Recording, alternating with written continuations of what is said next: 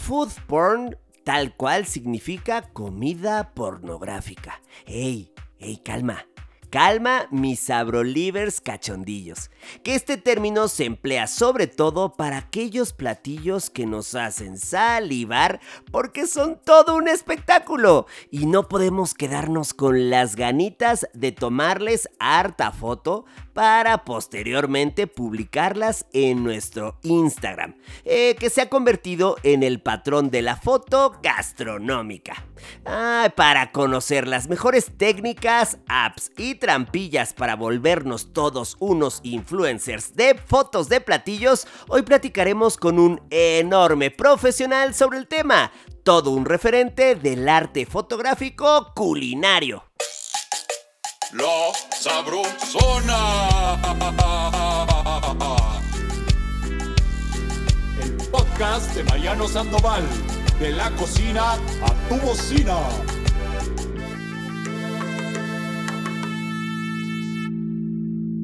Hoy nuestros queridos Sabrolivers nos cuentan qué tipo de platillos son sus favoritos para fotografiar y por qué los consideran los mejores para provocar un desbordado deseo a través de las fotos que les toman.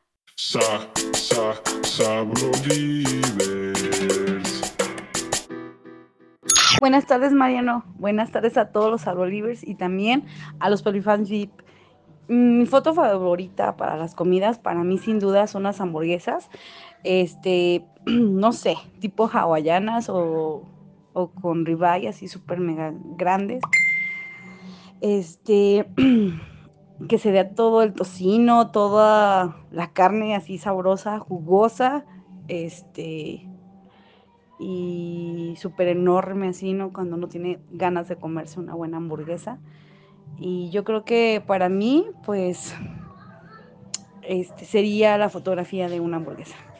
Saludos a todos y que tengan una linda tarde. Encanta escucharte en la Sabrosana. De verdad es mi podcast favorito. Bueno, a mí las fotos que más me gusta ver son las de las tortas. Creo que son magníficas, cómo las acomodan, cómo se ve la carne, el jitomate y todo lo que llevan. Bueno, ese es mi platillo favorito de foto. Saludos Mariano y un abrazo a todos los de la Sabrosona.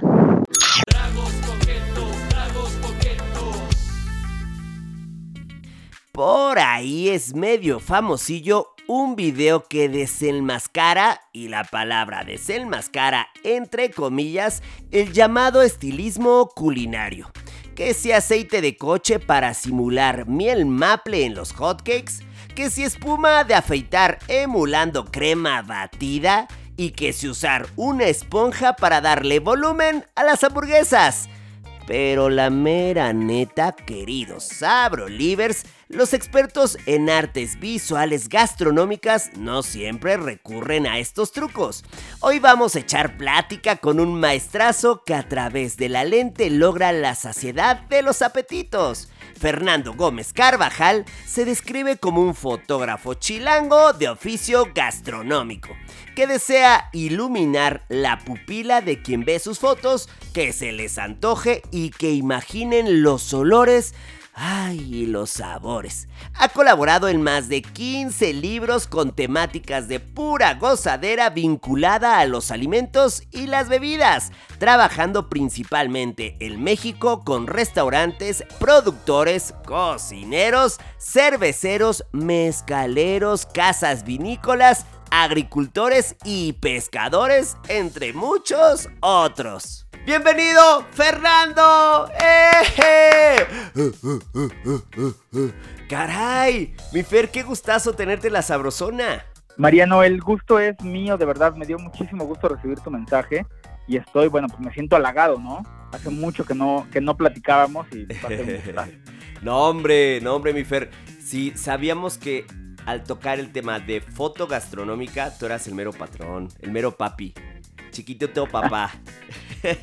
Muy bien, pues más, si tú lo dices, yo lo creo. A eso, por favor, pues vamos a darle sabroso este tema. ¡Ay! Un tema muy popular, mi Fer.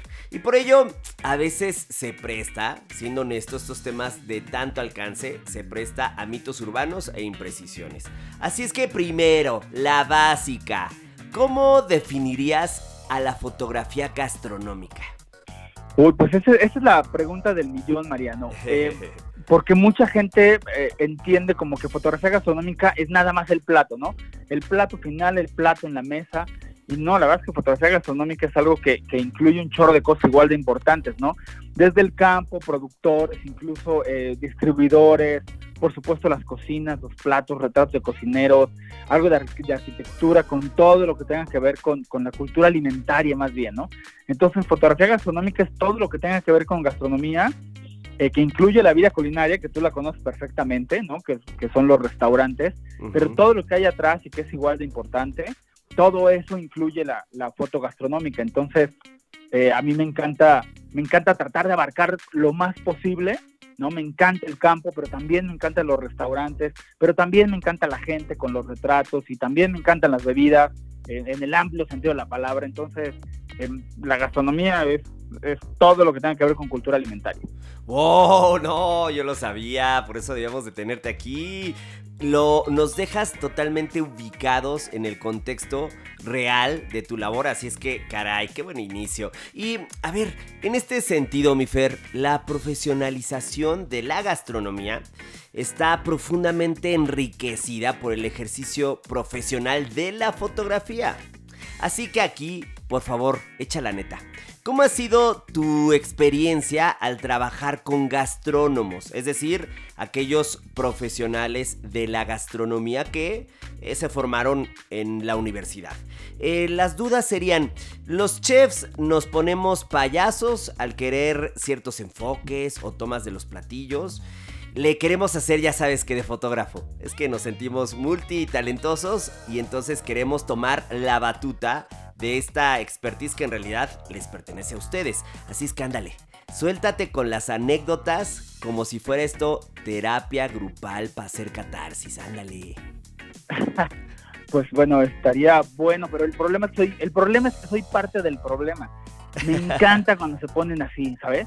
Eh, eh, como, como yo soy igual de, de, como de clavado con todo este tema, y qué bueno que lo soy, porque si no, eh, viviría infeliz, pero me encanta cuando los cocineros más bien están muy clavados, cuando intervienen mucho, ¿no?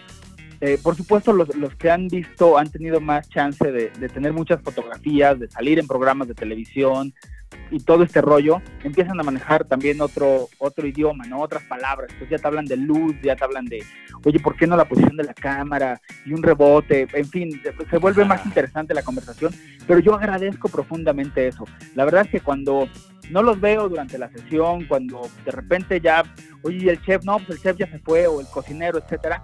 A mí me encanta cuando están eh, participando y colaborando, no tengo ningún problema incluso cuando repetimos el plato hasta tres veces, porque sabes que el montaje no me gustó. Yo creo que así como hiciste la foto, este montaje le va a ayudar más al plato, etcétera. Entonces, yo agradezco cuando, cuando me dicen eso, yo le pregunto a todo el mundo, ¿no? A los cocineros, eh, a los meseros, a todo el mundo le estoy preguntando, oye, ¿esto tú cómo lo ves? O sea, ¿tú qué opinión tienes? ¿No? La verdad estoy muy abierto para, para eso. Y entre más clavado es el chef, la verdad es que lo disfruto mucho más, ¿eh? Bueno, el, chef o en donde, en donde esté haciendo la fotografía, ¿no? Wow, es que tú eres un loquillo. Eres un loquillo del Sabrosone. Eh, entonces, digamos que en tu caso no hubo que sanar el alma. Entonces nos vamos directito a la cátedra de tus saberes. En los sets fotográficos, ¿cuáles serían, mi Fer, las condiciones que se requieren para, para obtener fotos espectaculares de contenido netamente gastronómico? Porque más allá de lo obvio, de lo evidente, como la luz, los lentes de la cámara, eh, cuando se trata de fotografiar comida se necesitan condiciones peculiares, muy particulares. El clima del foro, eh, no dejar pasar tanto tiempo para el shooting de los platillos, o sea, para la foto como tal. Así es que cuéntanos cómo es, sí, cuéntanos cómo es una sesión foto- de fotografía culinaria. Ándele. Pues eh, mira, efectivamente, ahorita que dices que más allá de lo, de lo obvio, eh, y no voy a sacar yo aquí eh, mis traumas acerca de que yo no creo en las cosas obvias, pero yo pensaba más o menos lo mismo, ¿no? Acerca de la luz y un lente. Sin embargo, eso es, es fundamental. La luz lo es todo, ¿no? La, la luz es la fotografía misma. Eh, hablando específicamente de la foto en un set, ahorita que decías acerca de la temperatura, eso es bien importante, ¿no?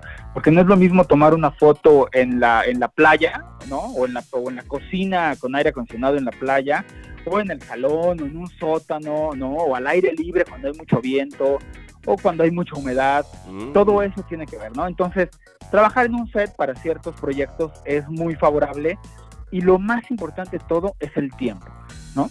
No todo requiere el mismo tiempo, eh, eh, sería mentira decir que todo tiene que estar fresco y al momento porque no es así, no hay cosas a las que hay que darles un poquito de tiempo para que estén en su mejor momento, ¿no? Pero entonces, en el set hay que cuidar eso, hay que cuidar la limpieza en, en todo momento, la temperatura, y entonces es bien importante que tú técnicamente estés listo con todo lo necesario para que a la hora de que llegue el plato sepas en qué momento tienes que tienes que tirarlo, ¿no? O sea, que tú, tú como fotógrafo tienes que estar listo, ¿sí? Porque la comida no tiene ni, ni palabra de honor, ni te dice ya estoy lista, entonces con base en la observación tú estás ahí listo para hacerlo. Ahora, hay algo bien importante, que tú ya hayas probado, así como, como dicen que para cocinar tienes que ser un buen comelón, yo también creo que para fotografiar tienes que ser un buen, un buen comelón, ¿no? Tienes que ser un buen bebedor también para entender cómo se comportan las cosas. Y entonces, entre más comas y más pruebes, etcétera, vas a saber cuál es el mejor momento de las cosas para fotografiarlas, ¿no? Oh. Eso, eso es algo como bien padre y es algo que me encanta de mi trabajo, ¿no? Pues yo normalmente, re- cuando puedo ir antes o cuando puedo probar antes lo que voy a fotografiar, mejor porque así sabes sabes cómo se comporta la comida, ¿no? Porque no todo lo conozco de, de comida, hay cosas que son pues aparentemente muy comunes, ¿no? Muy accesibles a nuestra realidad como mexicanos, pero hay cosas que, que no conozco y entonces hay que empezar a conocerlas para ver cómo se comportan y saber cuál es el mejor momento para sacar una buena fotografía a ese, a ese plato, a ese ingrediente, a esa bebida, ¿no? A ese trago. Ay, ay, ay, enorme, Fer. Eh, pues evidentemente nos has hecho sentir ese feeling de las sesiones. Y tú que tienes tanta, tanta experiencia, ¿cuántos años trabajando en esto, mi Fer? Uy, pues llevo ya casi 15, que, Oh. por- pero porque antes me dediqué a otra cosa, porque si no tendría que llevar más. No, bueno, pero 15 es una vida, caray. Felicidades, mi Fer. Entonces cuéntanos cómo es la fotografía en el mundo editorial. Eh, por ejemplo, ¿qué formación has tenido para volverte un experto en este ámbito? pues hay algo que yo le digo a toda la gente que me dice, oye, ¿cómo le hago? Me encantaría eh, hacer fotografía de, de alimentos, etcétera. Y en general esto aplica para todo, ¿no? Y es hacer una fotografía todos los días.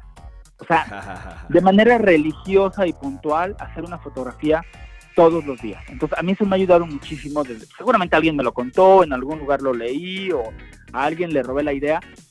Y eso es lo que me ha funcionado de manera maravillosa. Entonces, eso es algo fundamental, ¿no? Después, eh, estudiar, estudiar lo, lo, lo más que pueda, ¿no?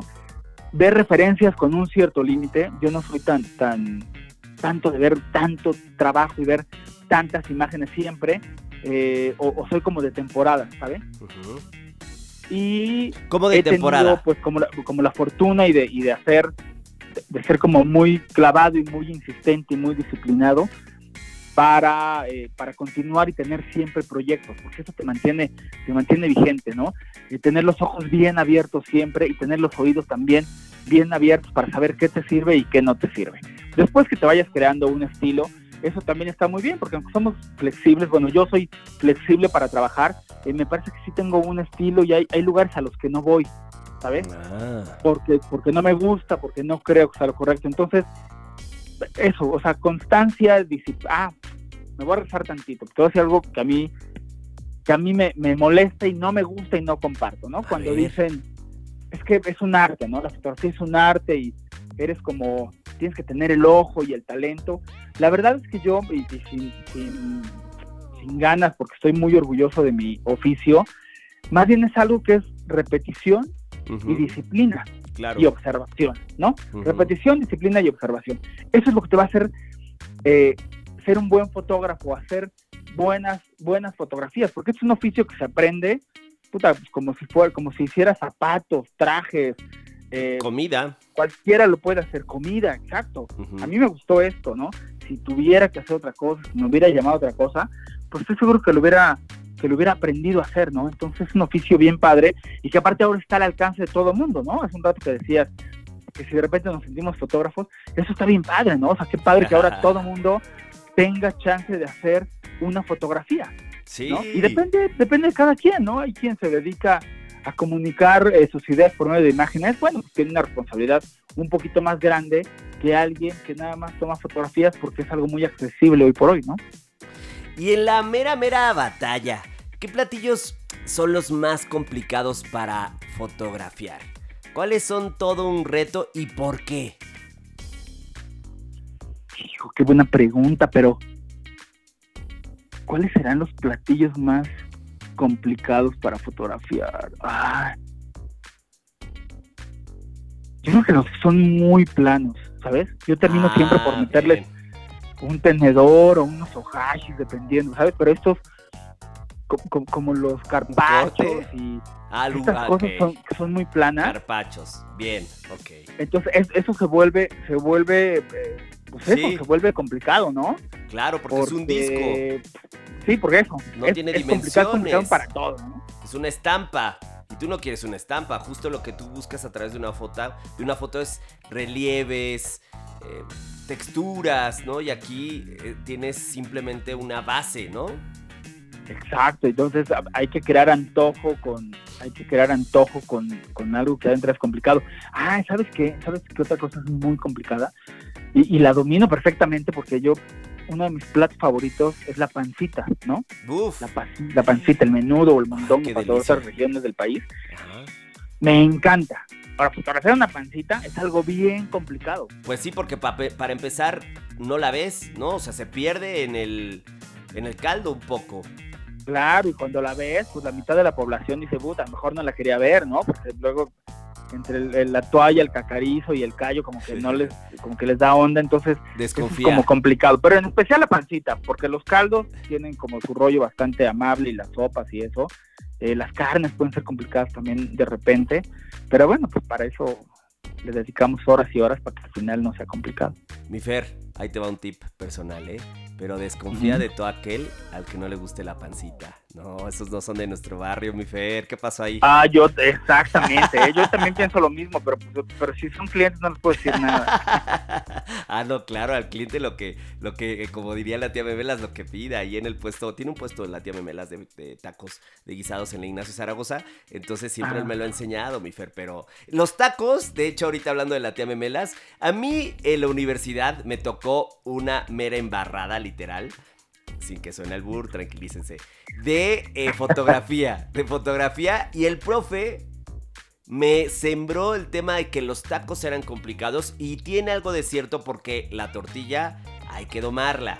Y la tortilla además, el taco que, ¿cómo lo pones? ¿Cerrado? ¿Abierto?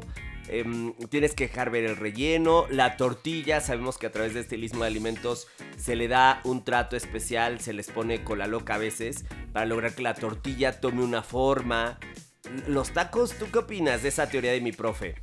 No, pues ti- tiene un poco de razón, sin embargo, Ajá. como en todo, ¿no? Hay, primero hay que ser taquero, ¿no?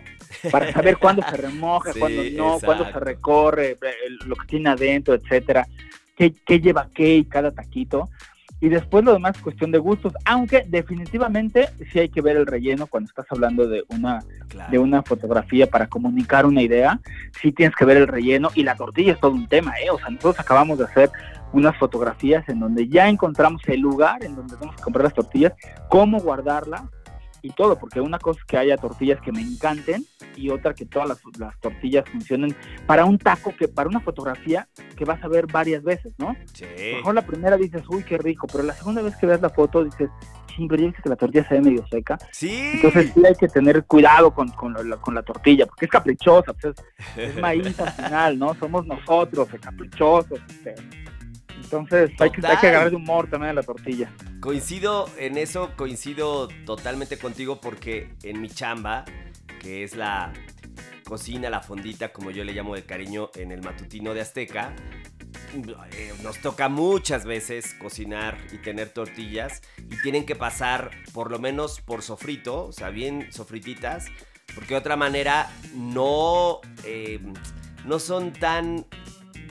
No, no podemos fiarnos de ellas y de su temperatura y de su tono ya en vivo porque se resecan, evidentemente como tú comentabas con el tema del aire acondicionado, también se pueden lograr romper, están ya un poco duras, entonces sofriéndolas es la forma en que el aceite logre protegerlas del ambiente y que estén manejables y, y que se vean atractivas. Pero siempre cuento yo ese truco, oiga, yo la, estas están sofritas, pero usted decide en casa si simplemente las pasa por el, por el comal. Usted allá tiene mucho más rigor de los tiempos en los que va a servir, pero aquí la tele pues no perdona. Y uno sale en el momento en que le dicen.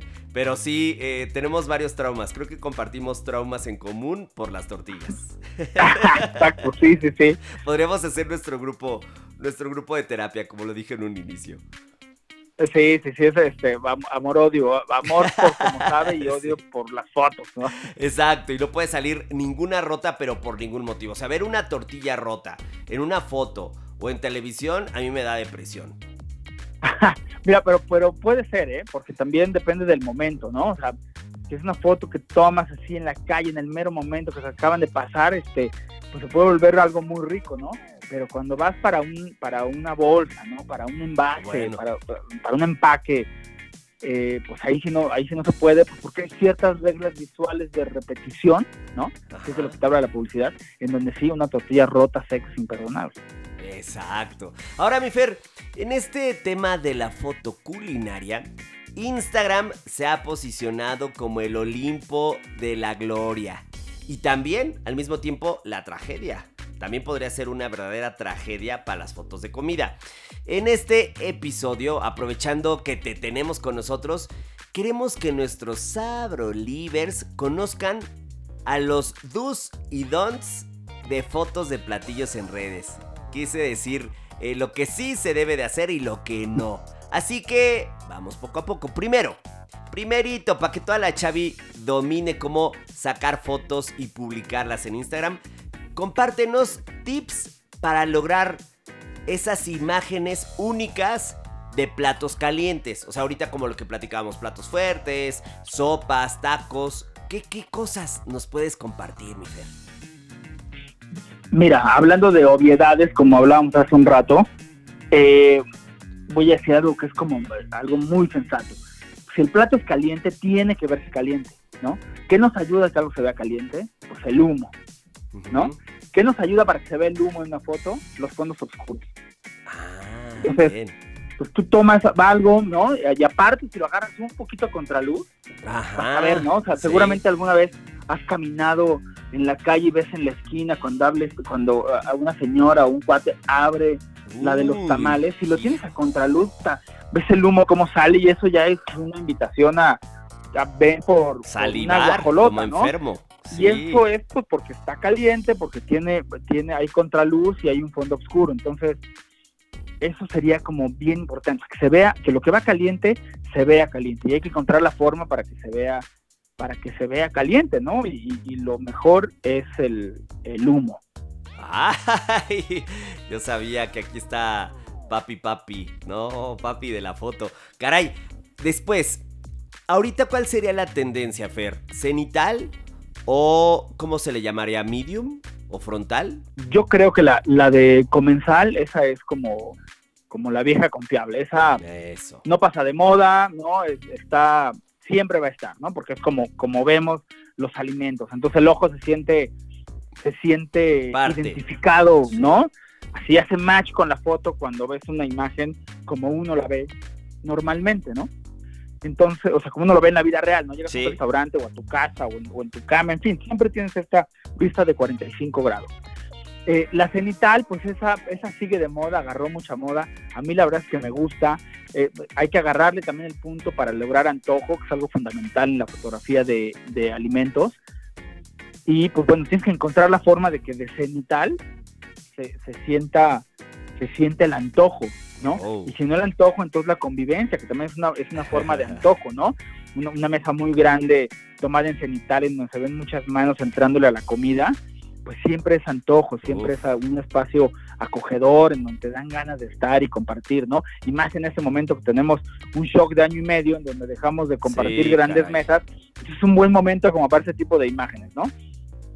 Ahora. Yo creo que en general, ay, perdón, No, síguele tú, dale, dale. Yo creo que en general, el, el- y a lo mejor suena medio mamuco lo que voy a decir, pero el close-up va a tener como otro, otro aire nuevamente.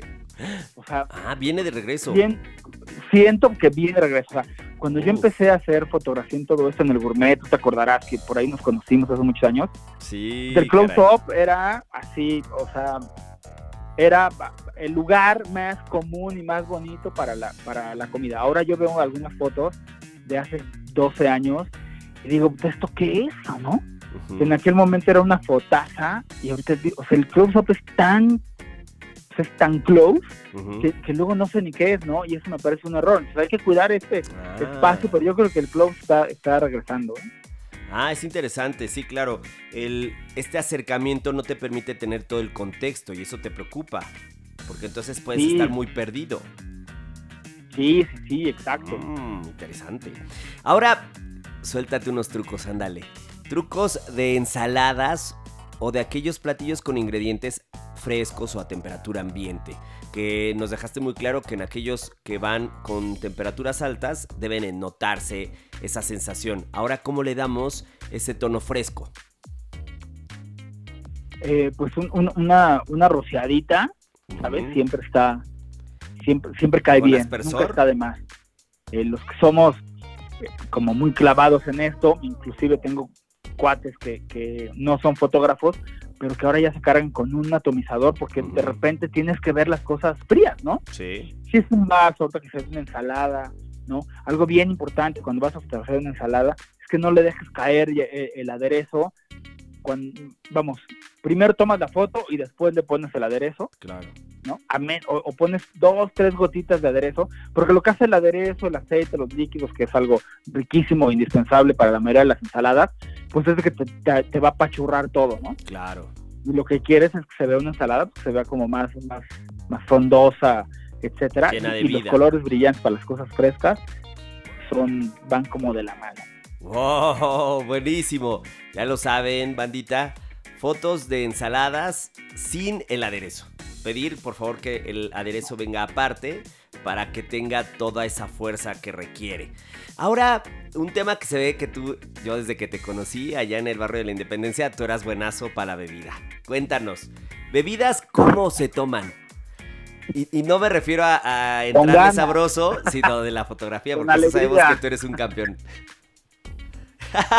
Con alegría. Ándale. Pues, mira, te tienen que ver, por ejemplo, hablando de algo que a mí me encanta, ¿no? La cerveza. Uf. Cerveza, pues, lleva la espuma más allá del vaso helado, como estas fotos muy ochenteras de cuando se pensaba que la cerveza se tomaba a cero grados. Más bien la frescura está en las burbujitas que, que le van subiendo, ¿no? Sí. en que tenga una buena espuma, ¿no? Esa buena coronita. Bueno, coronita me refiero a la corona de espuma, no, no a la Sí. otra coronita, sino una buena corona de espuma. Ajá. Eso es algo que, que es algo súper ganador, ¿no?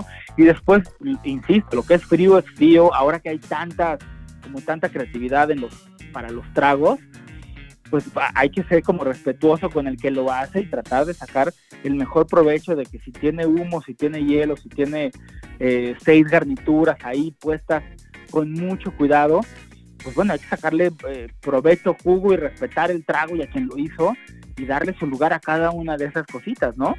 Ah. Y hablando técnicamente, el contraluz para las bebidas también es tu mejor amigo, ¿no? Entonces, Si te vas, por ejemplo, a una, a una ventana o si mucha gente de repente le pone, están en la mesa y le ponen el teléfono eh, así de frente, ¿no? Ajá. Y, y no, mejor se lo pones de ladito, mejor se lo pones Ah. abajo, ¿sabes? Oh. Abajo del, del vaso o de la Ajá. copa, ahí pones la luz y te ilumina la, la copa de una manera bien bonita. O de plano Ah. atrás, ¿no? Que no se vea, pero de plano atrás, o le dices al compa de enfrente, oye, pues a ver, échame esa lucecita de, de atrás para adelante. Pues el contraluz para las bebidas es también eh, un gran amigo. Eso. Se los prometimos y se los cumplimos, Abrolivers. Tenemos acá todo un maestrazo. Y seguimos con postres, sensualidad. Nos ponemos cachondillos. Los postres, ¿cómo debemos sacarles provecho en imagen? Híjole, pues el, te voy a contar algo que, que pero no le digas a nadie porque los yo de repente mi, mi, mi socia, una de mis colaboradoras, me dice, tú tomas o sea, o sea, 40 fotografías de un plato, llegan los postres, le echas tres fotos y bye, ¿no? Soy un poco postrero, normalmente mi postre es un, un mezcalito o el arroz con leche Ah. que hace mi madre, que no hay en ningún lado más que en casa de mi madre. Entonces, Qué presumido. me cuestan trabajo y me voy más como para la parte técnica, ¿no? O sea, que todo Ah. se vea muy bien, que se vea bien iluminado, ¿no? Lo que, lo que, lo que escurre, pues que se vea que escurre, ¿no? Los escurriditos, las gotitas, eso es algo siempre, que, que como decías, ¿no? Eso es algo muy, muy sexy y hay que aprovecharlo, ¿no? Ya sabes, Sí. partes un pastelito y se derrama ese chocolate o una gotita que está escurriendo, e incluso los helados, eh, a mí no me gusta cuando están tan fríos y tan perfectos, ¿no? Me gusta una quenel como más brillosa o una, una bolita de helado más brillosa, que es cuando ya no está tan Ah. congelada. A mí eso se me hace como más, más Atractivo. sexy, más cachondón, más atractivo. Wow, es verdad, sí es cierto. Sí es cierto, además también creo que los postres, para darle respuesta a tu socia, por favor, ¿cómo se llama tu socia? Ah, Da- Daniela y le digo shushu de cariño. Eh, bueno, pues mira, para que no diga que soy confianzuda. Eh, Daniela, mira, Daniela. El tema No, pero es... si dices Daniela, no, ya ni te va a hacer caso. Solo a, eh, a ver, de decirse cómo se dice ese, ese apodillo. Así, shushu. Ah, Shushu, Shushu, no, es que no entendía bien. Eh, Ah, Shushu, mira, mi Shushu. El tema es, a ver si tú estás de acuerdo conmigo, Fer, que los postres tienen mayor dominio. Al ser rebanadas, al estar más colocados, al tener mayor control sobre ellos técnicamente, me parece que son más fáciles de fotografiar que un caldo, como tú señalabas, caliente. Eh, respecto de la variedad que hemos compartido hoy, me parecería que son aquellos que podemos domar más. Por eso las fotografías necesarias para ellos podrían ser más menos necesarias. ¿Estás de acuerdo? Sí, sí, sí, completamente de acuerdo. Son, son como los guapos y las guapas de la generación de la escuela, ¿no? O sea, siempre salen bien, porque siempre están bien, ¿no? Pero pues a mí me gusta más pues, la que tiene ondita o el, que es más dicharachero, por ahí va mi onda, entonces por eso soy un poco injusto con, lo- con los postres, no así con la panadería, pero con los postres un poco. Sí, sí, sí. ¿Con la panadería qué decías? Ah, no, la, la panadería es algo que me, me- me encanta, ¿no? Pero porque es imperfecta, ¿no?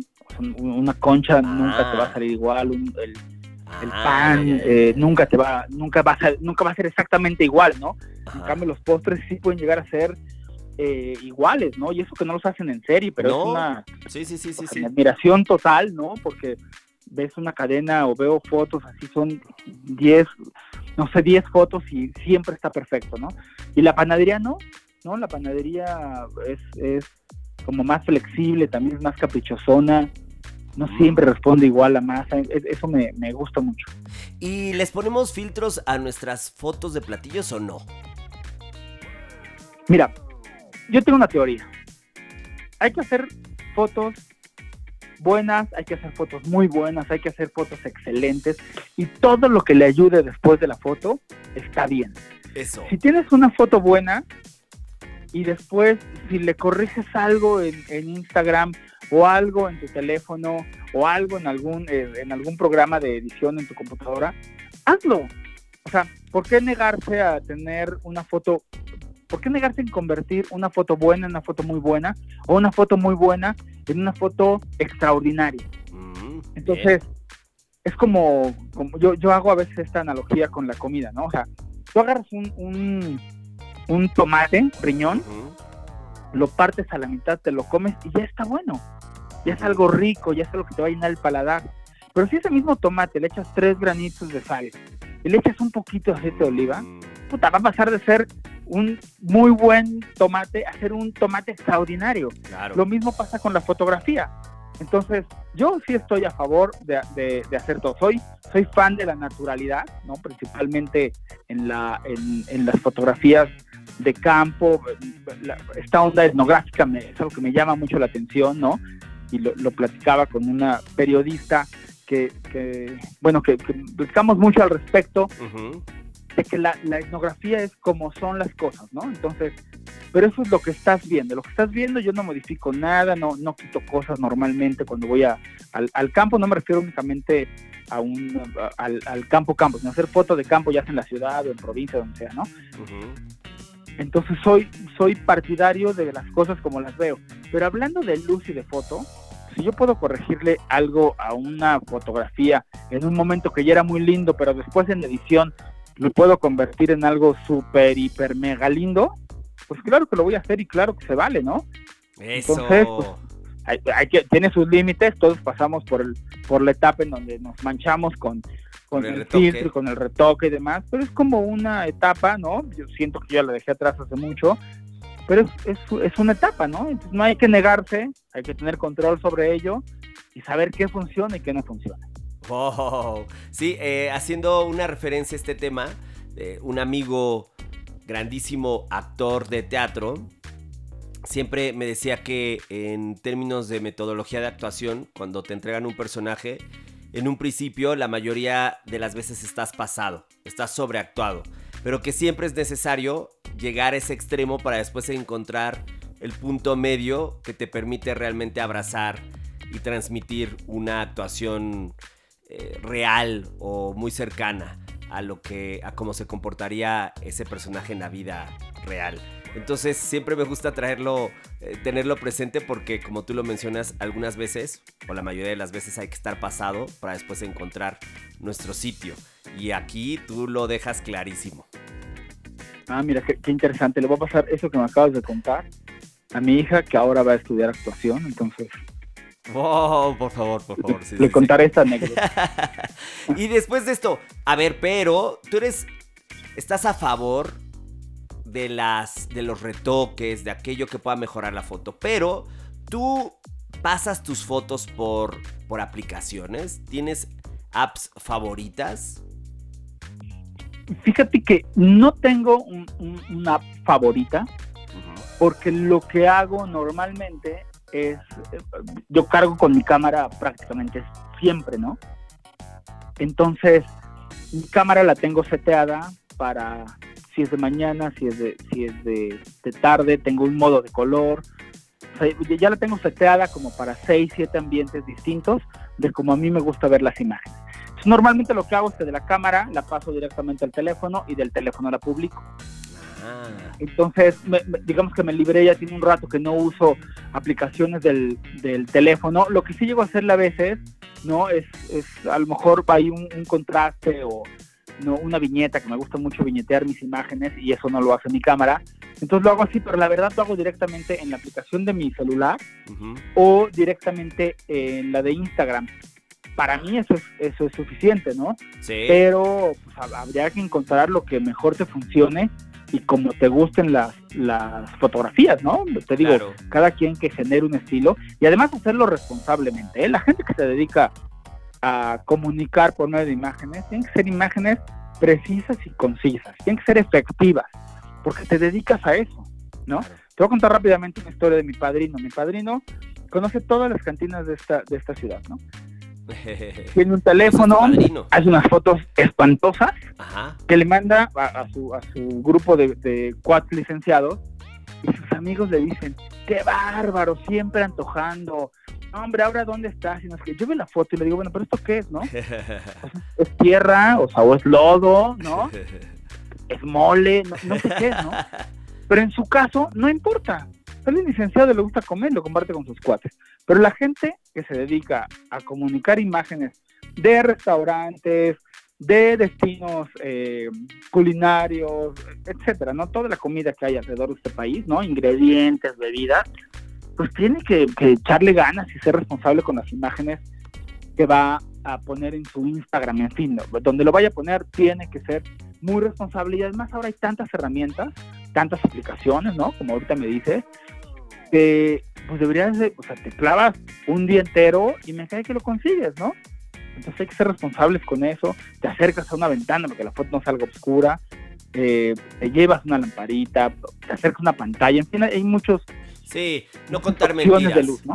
No contar mentiras. Una cosa es retocar una foto, pero otra ya es cambiarle el color a una salsa, ¿no? Porque entonces ya no es la salsa. Es un invento tuya, fue una modificación que tú hiciste. Sería como falsear el platillo. Exactamente, es eso, es eso, es falsear el, el- el platillo o la situación, el lugar. Sí. Entonces, no, pues, hay que ayudarle, sí, ahí pues, para eso está la, la tecnología, ¿no? Y sería desperdiciar las herramientas, pero, de hecho, pero bueno, es eso, respetar, respetar la comida y respetar a quien la hace, ¿no? yo lo Porque aprendí. todo es maravilloso y luego hablas maravilloso de la cocina, del sabor, del cocinero y enseñas una foto espantosa, es decir, no, pues no me Claro. compadre, mejor no. Por supuesto, ¿no? Yo aprendí este tema desde el otro lado. En una clase que era eh, cocina mexicana, me tocó presentar un guacamole, pero tenía unos aguacates que no tenían nada de color. Entonces a mí, siendo estudiante, se me ocurrió ponerle colorante. un colorante que terminó siendo un guacamole radioactivo. Y cuando llegué con mi maestra, Leti Alexander, me puso una regañiza. Me dijo que en la vida lo volviera a hacer porque ju- justo es transmitir una una falsedad, ¿no? Es, es mostrarte tramposo. Me dijo, no, no, no, no. Siempre, siempre la forma de lograr los mejores colores en la cocina es a través de los mismos ingredientes. Y ahí aprendí, por ejemplo, que podía meterle eh, cilantro, que podía meterle diferentes elementos que le dieran color, pero nunca a través de una vía tramposilla. Y después de esa, Sí, regañada, eh, de esa regañada pública lo aprendí y a partir de ahí, evidentemente, jamás recurro a esos eh, trucos de cocina. Bueno, y, aprovechar la, pues, la, la maravilla de que nos ofrece la variedad de la naturaleza, ¿no? No todo es del mismo verde ni del mismo rojo siempre, ¿no? Ni, ni nada. Sí. Ahora, en fotografía hay veces que, no sé, vamos a poner esta fotografía en un, en un, en el menú de un restaurante, ¿no? Ahí se vuelve un poco más complicado porque sí tienes que, sí tienes que vamos, o, o- en postproducción le, le cambias el tono al, al aguacate, ¿no? Ajá. Porque una cosa es que te lo comas y digas, ay, soy el aguacate, salió más oscurito, y otra cosa es que lo pongas en un menú y que quieras que la No, mayoría de la gente lo entienda. Por supuesto. Entonces ahí sí se vale, pues ni modo, en postproducción Claro. le cambias o la estilista le cambia un poquito el tono para que ese tono sea algo más algo más eh, común, porque necesitamos comunicarle a mucha gente, a la mayoría de la gente. Claro, no, no, no, ahí terminas con el patrimonio del restaurante o de, de la familia, no, no, no. Eh, acá la enseñanza de Leti Alexander y mi maestra era como gastrónomo, sí lograrlo a través de un camino eh, totalmente válido de alimentos, no técnicamente, culinariamente lograr un color atractivo en un guacamole. Ah, entonces ahí sí, pero desde el otro sí, lugar, claro. cuando contratan un fotógrafo y cuando se hace una inversión eh, gigantesca para lograr lanzar las fotografías de un menú o el empaque, por supuesto que vas a hacerte de todo aquello para lograr que la venta sea mucho más atractiva, o sea, eso sin duda. Sí, sí, sí, exacto. Ay, Fer, va la última. Tras estos años de labor, de enorme labor tras la cámara, ¿cuál ha sido tu principal aprendizaje? Híjole, mi principal aprendizaje. Pues va a sonar eh, muy romántico, aun- aunque no lo soy, pero que, que somos humanos, ¿sabes? O sea, que no se nos puede olvidar esta parte humana. Nunca va a ser más importante una fotografía que, que la parte humana. Jamás. Eso, es lo que, lo que he aprendido, ¿no? Entonces, eso, o sea, eso, la, parte humana. La parte humana es, la, lo que más he entendido, ¿no? Eh, y no, no, no, no sé si me explique, pero es que es un tema que me gusta mucho, esto que de, de que lo que más he aprendido. Por ejemplo, hay que respetar a las personas en cuanto a la foto, ¿no? O sea, yo no quiero llegar y ser invasivo con nadie, Mm, ¿sabes? ya. hoy por hoy con el rollo que traigo, no, no, no, no, no quiero hacer una fotografía de, de 10 platos y que todo se vaya a la basura. Hay que ser muy cuidadoso con eso, hay que ser respetuoso y hay que ser, y hay que ser humano, porque no, no, no, uno no tiene que desperdiciar nada en ningún momento, ni Mm, ser invasivo con nadie. Yo creo que eso es lo, lo que más he aprendido. Y hablando de, de como de negocio fotográfico, como, como de este oficio del que vivo, lo que he aprendido es que hay que ser disciplinado y formal. O sea, eso, eso la gente lo, lo agradece, ¿no? Ser leal, ser, for- ser formal. A mí me encanta siempre decirle a la gente que formo parte de su equipo, ¿no? Equipo es una de mis palabras favoritas en la vida, ¿no? Para todo. Oh. Y formar parte del equipo de, de mis clientes, de las comunidades con las que trabajo, de, de los cocineros con los que trabajo, es algo que me gusta mucho y, y que me ha dado buen resultado. Y la verdad es que eso fue, eso fue porque así soy, ¿no? Y al final tuve un buen resultado, ¿no? Y la parte de disciplina, pues eso es porque la gente lo, la gente lo agradece, ¿no? Y el buen servicio, en fin, todo eso. O sea, ser respetuoso, porque yo hasta con mis amigos, he hecho grandes amigos en este medio después de tantos años, pero hasta con ellos yo llego a una cocina y siempre voy y lo busco y le digo, oye, voy a estar aquí, eh, si te estorbo me dices, no, y todo el mundo me dice, ah, ya, Carmela, claro, sí, pásale, ¿no? Pero, pero estoy trabajando, ¿no? Es mi, es mi oficio y soy muy respetuoso con él. Y bueno, ya después habrá tiempo para echar relajo, ¿no? Eso, caray. Pues un aplauso enorme para Fernando Gómez Carvajal, que es parte del equipo de la Sabrosona. ¡Eh! Uh, uh, uh, uh, uh. Ya, me siento equipo entonces, ya soy equipo sabrosón también. Por to- sin duda, sin duda, o sea, lo tenemos clarísimo desde el momento en que le dimos vida a la sabrosona, sabíamos que tenías que estar con nosotros, lo celebramos y para ti siempre toda la luz y el éxito. No, hombre, Mariano, pues eres bien correspondido. De verdad me da mucho gusto haber eh, platicado contigo después de tantos años, darme cuenta de que eres la misma persona que yo conocí hace muchos años, me da muchísimo gusto. Y bueno, ya cuando pase esto tendremos que volver a platicar en vivo y a todo color y con, con Sí. diciendo salud, con algo de comer y algo de beber. Sí, caray. Eh, les cuento, Sabrolivers. Yo conocí a Fer, a Fer en una sesión cuando, bueno, pues cuando estaba el Gourmet, la revista, en un punto altísimo. Tuve la gran suerte de hacer una fotografía para ellos. Un pulpo, me acuerdo perfecto. Un ceviche de pulpo, creo que era. Y conocí a Fernando, que era, que era y sigue siendo uno de los fotógrafos más respetados. Fue muy emocionante estar contigo, verte en acción. eh, para que imaginen la calidad y el tamaño de este loquillo de lente, terminó ese plato en el suelo, me acuerdo, porque te gustaba la textura que le daba el piso al plato. Eso me encantó y me acuerdo perfecto estar tirado en el suelo acomodando eh, mi plato y los últimos detalles de esa receta, porque como buen ojo, sin duda el resultado fue maravilloso. El plato lució mucho más en esa textura del acabado del piso que en la mesa. Así es que de ese tamaño es la locura de nuestro Fer. No, pues qué bueno, y tú que estabas súper abierto también a hacerlo y sí, sí, sí, yo también me acuerdo perfectamente. ¡Eso! ¡Un abrazo, Fer! Un abrazo para ti, Mariano, de verdad es un placerazo, ¿eh? Qué, qué bueno, gracias por todo. Y pues bueno, encantado, encantado de haber estado contigo y con ustedes y un abrazo de regreso. Eso. Hoy aprendimos que la complicidad entre la gastronomía y la fotografía logra romper la frontera entre la apariencia y la realidad. Una buena foto culinaria exalta las papilas gustativas de cualquiera y va más allá, porque al lograr saborear los platillos a través de una imagen, también nos hace retumbar de placer el corazón.